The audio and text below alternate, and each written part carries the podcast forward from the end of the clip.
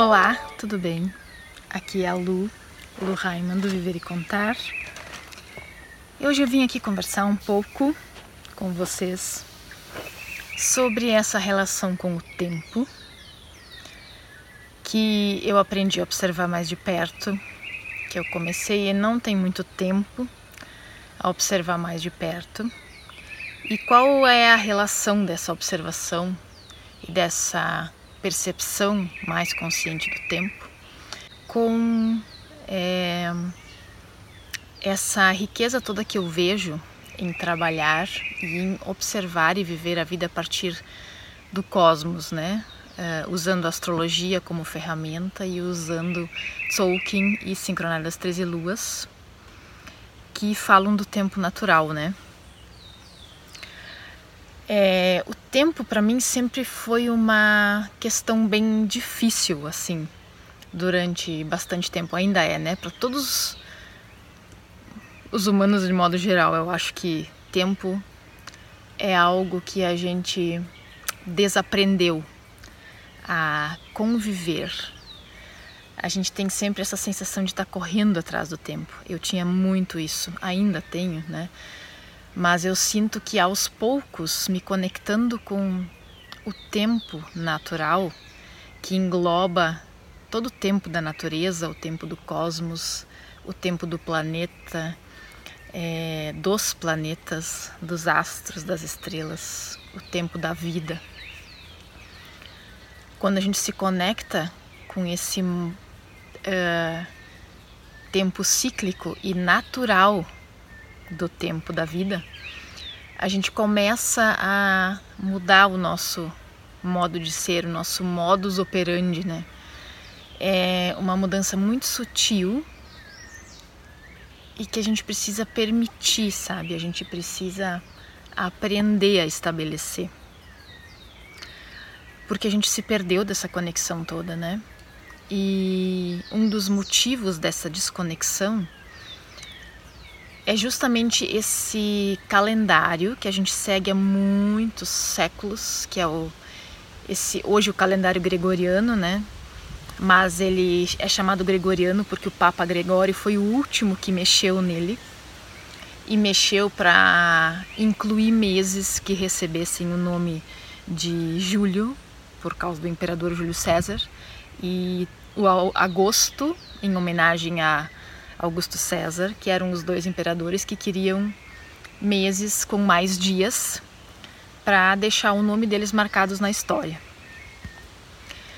É, mas esse calendário, essa, é, esse modo de observar o tempo que a gente chama de calendário, vem de muito antes deles, né? E por que, que chama calendário? Porque ele é vinculado à cobrança de impostos. Calenda é um movimento de cobrar impostos, significa cobrar impostos, o dia da cobrança do imposto. Isso foi instituído há muitos séculos atrás é, por uh, reis e imperadores que cobravam é, do povo, né? cobravam impostos do povo, assim como a gente paga hoje, né? E a calenda marcava o dia de tempos em tempos, de tempos em tempos, o dia fixo para que os impostos fossem cobrados, né? E assim começou a se acompanhar o tempo, os, a passagem dos dias, através desse simbolismo é, vinculado a, ao dinheiro, à cobrança, a dar o que a gente tem, mesmo que a gente não tenha nada para dar. A gente é obrigado a dar, mesmo que a gente não tenha. É, parece meio bobagem, né? Mas quando a gente olha para o simbolismo por trás disso tudo é, e pensa no inconsciente coletivo, né? A gente ressoa com isso. Isso vem, bate, interfere aqui, interage com a gente e ressoa, vai de volta. Então essa, esse inconsciente coletivo tem isso registrado na nossa memória há, já há muito, muito, muito tempo de que esse acompanhar o tempo dessa forma, marcando através de dias, e a passagem de dias é vinculada com esse pagar impostos, com uh, pagar para que possamos sobreviver, pagar para que nos seja dada a permissão de sobreviver e de ter algo, de ter um lugar, e engraçado que, né, naquela época e ainda hoje, a gente dá o que não tem, muitas vezes, né? Justamente com medo de que a gente possa morrer, com medo de que a gente não tenha um lugar, que a gente não tenha um teto, que a gente não tenha comida, que a gente não tenha como prover roupa, né? É, vem de um lugar que nos conectou com instinto de sobrevivência e com medo de morte. E quando a gente sai um pouco desse modo e começa a observar o tempo natural, a natureza, a gente começa a relembrar, porque isso também é uma memória interna que a gente tem, mas que foi soterrada. Quando a gente conecta com esse tempo da natureza, com os ciclos naturais, a gente percebe que tudo é cíclico, que tem um tempo de nascer, um tempo de plantar, de cuidar para que cresça, um tempo de florescer, um tempo que dá frutos. Quando dá frutos, a gente colhe e a gente guarda, a gente abastece, porque depois aquilo vai morrer e a gente tem que limpar e começar todo o processo de novo. É um trabalho diário que começa e morre todos os dias, que começa e morre de tempos em tempos, né? Tem o tempo de ir para a vida de ir lá fora, encontrar o outro, de trabalhar, de buscar o sustento e de entregar para o mundo o nosso servir, o nosso trabalho, em troca de estarmos aqui vivos acessando essa abundância infinita que a natureza e o universo têm. E é tempo de voltar para casa, de recolher, de dormir, para reabastecer as energias, de se nutrir e de entrar em contato com nós mesmos com esse lugar interno que a gente se perdeu também. Por quê? Porque esse calendário baseado na calenda é, ele foi distribuído nesses 365 dias que uh, formam o ano, porque isso é o tempo da natureza, o tempo do cosmos, é o tempo que a Terra leva para dar uma volta ao redor do Sol. O dia nasce e morre 365 vezes enquanto isso acontece. Mas o modo como a gente distribuiu a nossa vida no meio disso conectado a esse modo sobrevivência e ao tempo do relógio, é, onde o tempo é dinheiro, porque daí entra depois também a revolução industrial que mecanizou tudo. Quanto mais produção em menos tempo, melhor né? Porque precisa, precisa, precisa, precisa, precisa fazer, precisa produzir, precisa construir, precisa ter. Isso é energia yang, é muito masculino, é muito conectado com levantar tal hora, trabalhar tantas horas, aproveitar a luz do dia para produzir o máximo possível, construir o máximo possível, ter o máximo possível, enquanto a gente está acordado, né? E isso é, não é ruim, né? Mas se tornou um problema, porque nós focamos só nesse lado da vida. Existe todo o outro lado da vida que foi ignorado, que é o feminino, que é o tempo da natureza, que é a ciclicidade da natureza, da lua, é, do dia, do planeta, do cosmos. É, essa ciclicidade, ela é feminina. Esse começar, esse é, desabrochar, dar nascimento, nutrir, é, se alimentar, né, e depois dormir de novo, né? A gente começou a olhar para tudo isso com menosprezo. A gente menosprezou esse recolhimento, esse nosso contato com a, o nosso sentir, com a nossa emoção, que é tudo feminino, com as águas. É, com essa energia feminina que sustenta a vida, né? que faz o trabalho diário, que, que nutre uma gestação, que tem o tempo de gestar para que a semente tenha força suficiente para nascer para a vida. Quando nasce para a vida, inicia um outro, uma outra parte do processo, que é cuidar que essa semente cresça, para que um dia ela ganhe força suficiente para cuidar da própria vida, para que os frutos sejam colhidos, né? Para que essa árvore cresça, dê frutos e a gente possa se nutrir dela. E para que os filhos que nasçam da gente continuem essa esse levar a vida adiante, né? Continuem sustentando a vida. E a vida é esse sem fim. A vida é esse infinito, esses ciclos infinitos que eh, infinitos que começam e terminam, né? Esse momento em que a gente precisa parar para encontrar o porquê das coisas. O que tem por baixo e por trás desse levantar todo dia e ir para a vida buscar ir para a vida batalhar ir para a vida é, buscar recurso e sustento. Mas é para sustentar o quê? É para construir o quê? Para quê? Foi essa desconexão que aconteceu, né? É, essa minha busca incessante é para tapar que buraco? É para atender que necessidade? A gente se desconectou dessa necessidade e desse porquê que existe atrás do motivo do fato da gente estar aqui. Existe um porquê de eu ter nascido e estar tá experimentando essa existência. É, existe uma motivação, existe uma motivação interna minha, uma busca profunda do meu ser, de descobrir quem eu sou, por que, eu vim, qual o sentido de eu estar aqui. E existe uma motivação, uma razão do cosmos. A vida me quer aqui por um motivo, porque eu tenho algo para trazer e contribuir. Essa desconexão aconteceu. E acompanhar a astrologia, os movimentos dos planetas, essa ciclicidade que começa em Ares, vai passando por todos os signos, um dia chega em Peixes. Ares começa a nossa criança em peixes, a gente morre e volta a se integrar para o todo e depois começa de novo. É a mesma conexão com a ciclicidade do tempo que o tempo natural fala. Tzolk'in é uma matriz sagrada de acompanhar o tempo, de contagem do tempo. É canalizada pelos antigos maias terrestres, mas naquela época era vivida de uma forma diferente, não é igual a esse que a gente usa hoje porque essa toda essa civilização da América Central era muito avançada tecnologicamente, eram grandes engenheiros do tempo.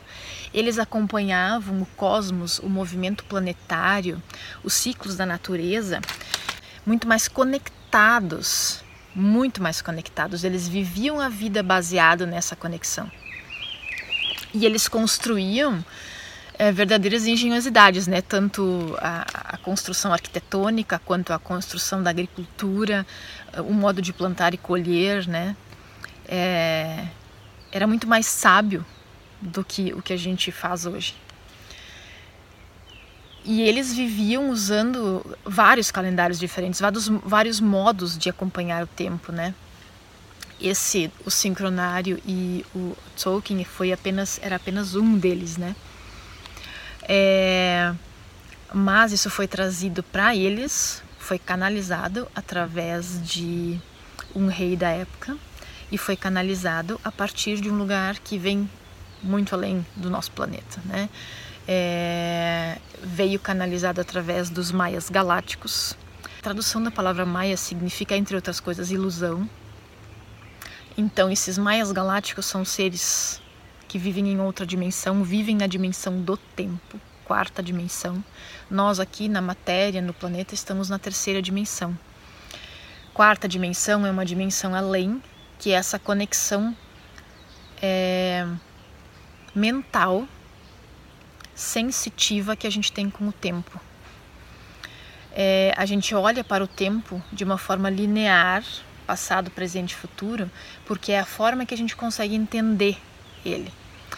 Mas nessa quarta dimensão, esses maias galácticos são mestres do tempo. O tempo é uma energia que não tem essa separação linear que a gente tem aqui na terceira dimensão. Ele é tudo acontece ao mesmo tempo. Passado, presente e futuro estão no mesmo lugar, acontecendo juntos.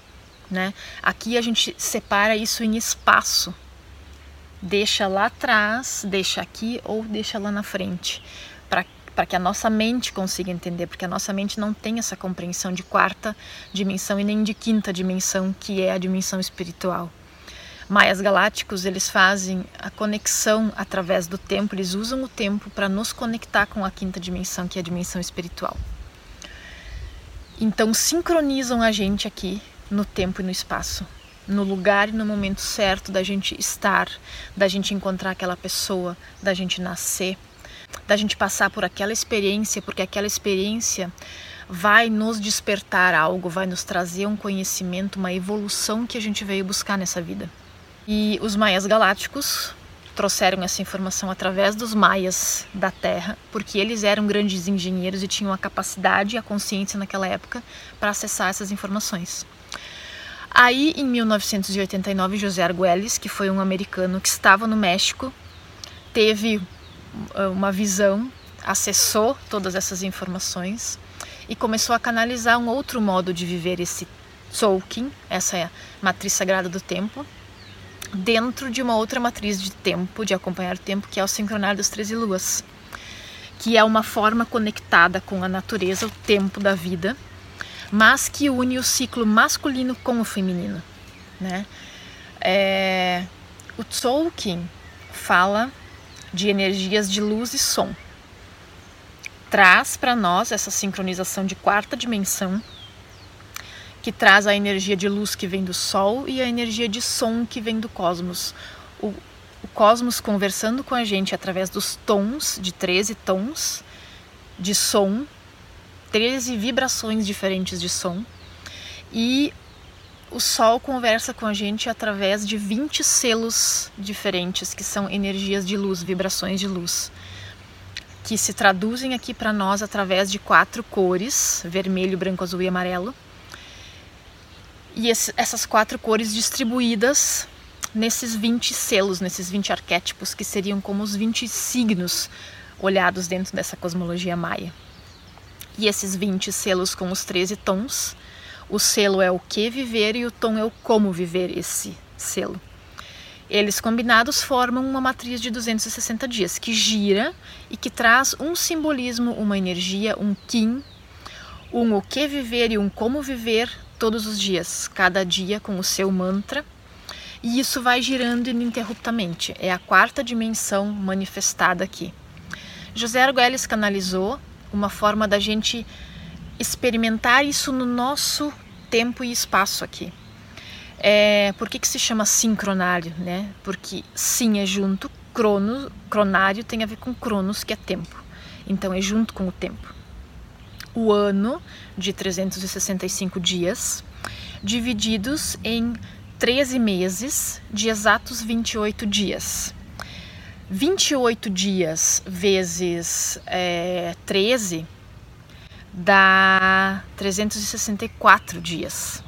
Aí sobra um dia, que é o dia fora do tempo, que dentro do sincronário, dentro do ano, é o momento de parar no tempo e no espaço para se despedir de um ano e se preparar para o ano novo. Existe um dia que não é nem conectado com um ano nem com o outro, mas que faz parte do Tzolk'in. Dentro do Tzolk'in o tempo não para nunca. Mas dentro do sincronário existe este um dia de parada, onde a gente comemora, onde a gente celebra, onde a gente olha para trás, internaliza aprendizados, é, internaliza evolução, internaliza consciência e aí se prepara e se abre para o novo que vem. Aí esses 364 dias mais um dia fora do tempo dá 365 que fecha o ano inteiro. E por que 13 meses de 28 dias? Porque enquanto a Terra faz esse giro ao redor do Sol, a Lua dá 13 voltas ao redor da Terra. Então, por isso que cada mês no sincronário se chama de lua. São 13 luas ou 13 meses. E por que 28 dias exatos? Porque a lua, ela tem dois ciclos que ela faz, né, em tempos diferentes. É, um é o tempo que ela leva de uma fase até a mesma fase. Então, quando ela está nova, por exemplo, é bem junta do Sol, 0% de luz refletindo, ela dá toda a volta, aqui do outro lado ela está cheia, e até ela ficar nova de novo. Isso leva um X tempo. E o outro é o tempo de percorrer este espaço ao redor da Terra, né? Onde ela saiu do ponto X aqui e volta para o mesmo ponto X, tá? Um deles leva 27 dias e o outro leva mais ou menos 29 dias. E aí foi feita a média disso, que dá 28. Então são 13 meses de exatos 28 dias. 28 dias dividido em 4 semanas exatas de 7 dias. Cada semana também olhada a partir dessa energia das cores que vem do Sol. A primeira semana é a vermelha, a segunda é a branca, a terceira é a azul e a quarta é a amarela. Vermelho sempre inicia processos, o começo do mês. O branco sempre refina e aperfeiçoa. É ligado na verdade, na espiritualidade, na clareza. O azul traz a paciência necessária para transformar o que precisa ser transformado. E o amarelo fecha o mês. Nós estamos maduros para colher o que a gente plantou, maduros para colocar no mundo, compartilhar o que a gente aprendeu e o que a gente colheu, nos nutrir daquilo, fechar o ciclo e começar de novo no próximo mês, na próxima lua, na próxima semana vermelha, né? Dentro do Tolkien, as energias das cores falam da mesma coisa, né? E aí essa sabedoria toda, quando eu encontrei, quando eu acessei, fez todo sentido. Fez todo sentido, porque eu sempre tive a sensação de estar correndo atrás do tempo, de estar sempre atrasada, de e eu odeio trabalhar sob pressão. O tempo do relógio me pressionando, o, o, tempo do dia de fazer, fazer, fazer, fazer, fazer. Eu me sentia sufocada, muito sufocada. E aí eu descobri uma forma de viver com o tempo, de acompanhar o tempo, de viver o dia que é diferente, que abre liberdade, que abre espaço para respirar, porque há um tempo de começar, um tempo de refinar, um tempo de transformar, de colher e de parar. Há um tempo de fazer e há um tempo de recolher. E eu sempre precisei muito, claro que isso também faz parte dos meus desafios e aprendizados. Eu sempre precisei muito desse tempo de refletir, o tempo de estudar, o tempo de sentir de buscar inspiração e motivação nas coisas, né, na vida, para levantar todo dia e fazer.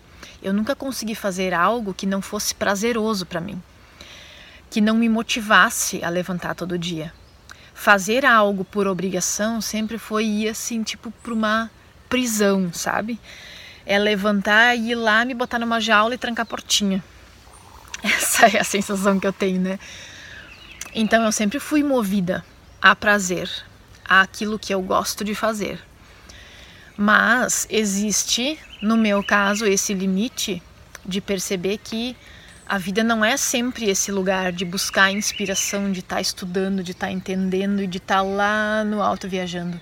Existe um momento de precisar aterrar aqui e realizar, fazer curas que precisam ser feitas, é, realizar o trabalho que precisa ser feito, que precisa ser sustentado todo dia, o fazer do dia a dia que começa o dia, vai lá, organiza o café, é, depois precisa guardar o café, daí precisa fazer o almoço, guardar o almoço, dar conta de fazer a faxina do dia, de cuidar da roupa, de ver se as filhas estão abastecidas, se a casa está ok, é, e ainda se preocupar com o dinheiro que precisa pagar as contas do mês. Essa realidade material e concreta, para mim, sempre foi muito difícil encontrar uma forma de viver que não me sufocasse que não me colocasse nesse sentir-me presa e aprisionada. E o tempo natural e a astrologia têm me ajudado a encontrar esse espaço. Dentro do meu oráculo, eu sou terra ressonante vermelha. As palavras da terra são evoluir, sincronicidade e navegação. O fato de eu ser ressonante significa que eu estou dentro de uma onda encantada de 13, desses 13 tons que me dizem como viver, ressoando com o que está ao meu redor e percebendo como isso ressoa comigo e o que que isso traz para eu transformar. E aí eu ressoo de volta para o universo, né? Os 13 tons que formam a onda encantada são o caminho que eu vim percorrer nessa vida. O começo vai falar do propósito, tom 1, é, isso tem uma ordem. O primeiro tom vai seguindo todos os tons até o décimo terceiro tom. O primeiro vai falar do propósito, o segundo dos desafios que eu vim enfrentar para desenvolver a minha força e a minha capacidade. O serviço que eu vim realizar é o terceiro tom. O quarto tom é a forma do serviço. O quinto tom é o meu poder interno. O sexto tom é o ritmo que eu vim dar para organizar a minha vida. O sétimo tom, que é o meu, é o que harmoniza, é onde a gente ressoa com o todo e busca a nossa harmonia. O oitavo é o galáctico, que, que fala da nossa integridade de vivermos íntegros, íntegros com todas as nossas partes, com a nossa luz e a nossa sombra. Nós não somos separados uma coisa aqui e a outra lá. Nós somos tudo ao mesmo tempo aqui e agora. E integrar tudo isso faz parte de vivermos a vida com mais integridade, sendo o que nós somos em verdade, sem julgamento de bom ou ruim, de melhor ou pior, né? O nono tom é o solar, que fala da intenção que existe por trás desse propósito que a gente veio viver e de como colocar intenção para que esse propósito se realize. O tom 10 fala de manifestar para o todo, para o coletivo, o nosso trabalho. É, e ele manifesta aperfeiçoando a partir dos desafios. É, o tom 11 fala de liberar, dissolver e liberar amarras, e dissolver e liberar o que nós temos para o mundo também. Aí a gente chega no 12, que é a forma que a gente coopera com o todo, com o coletivo, a partir de todo o nosso modus operandi, do caminho que a gente trilhou e que está trilhando nessa vida. E o 13 é o momento que a gente transcende, que a gente sobe de nível, que a gente aprende, internaliza aprendizados e sobe degraus, né? E isso é muito fantástico, né? Porque isso é como se fosse toda a parte filosófica da nossa vida, né? É esse guarda-chuva maior que ajuda a gente a entender o que, que a gente veio fazer, como a gente veio fazer e a mochila que a gente trouxe para viver. Porque eu, dentro de um ponto específico, eu faço parte de um grupo grande. É como se nós viéssemos em missões coletivas, todos os que estão na mesma onda encantada que eu, têm o mesmo propósito, que no meu caso é o macaco magnético azul. Temos todos o propósito de viver essa energia do macaco, que fala de brincar, de magia e ilusão. Mas cada um nasceu num lugar específico, com um tom específico e um selo específico. Então, este é o modo que cada um veio viver esse propósito. E cada um tem isso.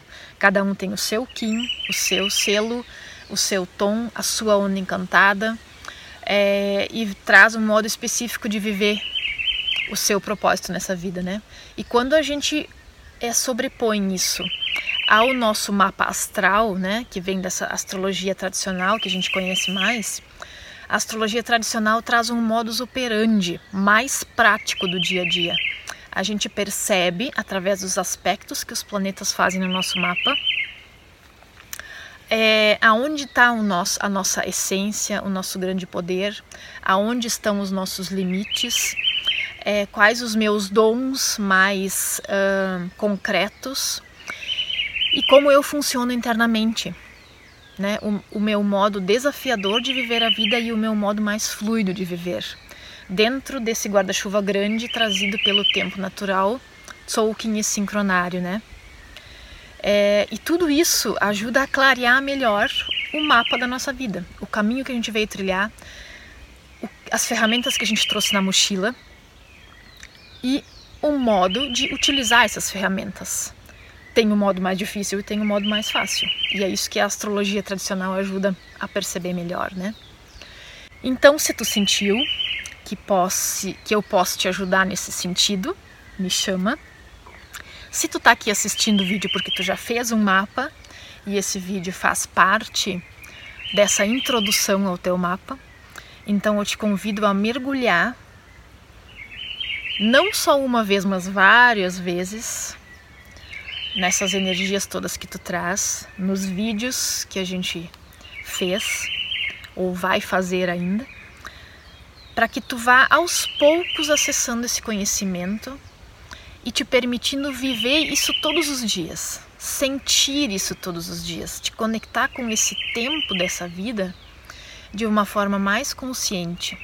Quando tu te conecta com o tempo da vida, tu te conecta com o teu tempo interno. E isso é fantástico. Isso traz uma grande consciência e uma grande expansão.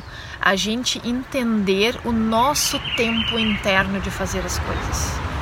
O nosso tempo interno é de acordar, de se motivar, o nosso tempo de motivação, o que nos motiva, como motiva, o que fazer para colocar essa motivação na vida e para viver a partir dessa motivação e dessa alegria interna, né? E se conectar com esse tempo que a gente precisa de recolhimento também, sabe? Sentir no corpo físico, na alma, no coração, o que temos para hoje? Qual é o tempo de hoje? O que, que o tempo e a vida estão trazendo para mim hoje, aqui e agora, nesse momento? E isso tem um valor inestimável. Então, o meu convite é: abra-se para acessar todas essas possibilidades. Agradeço tu estar aqui e se tu sentir que eu posso te ajudar mais, estou à disposição e vai ser uma grande alegria trocar contigo. Beijos e até!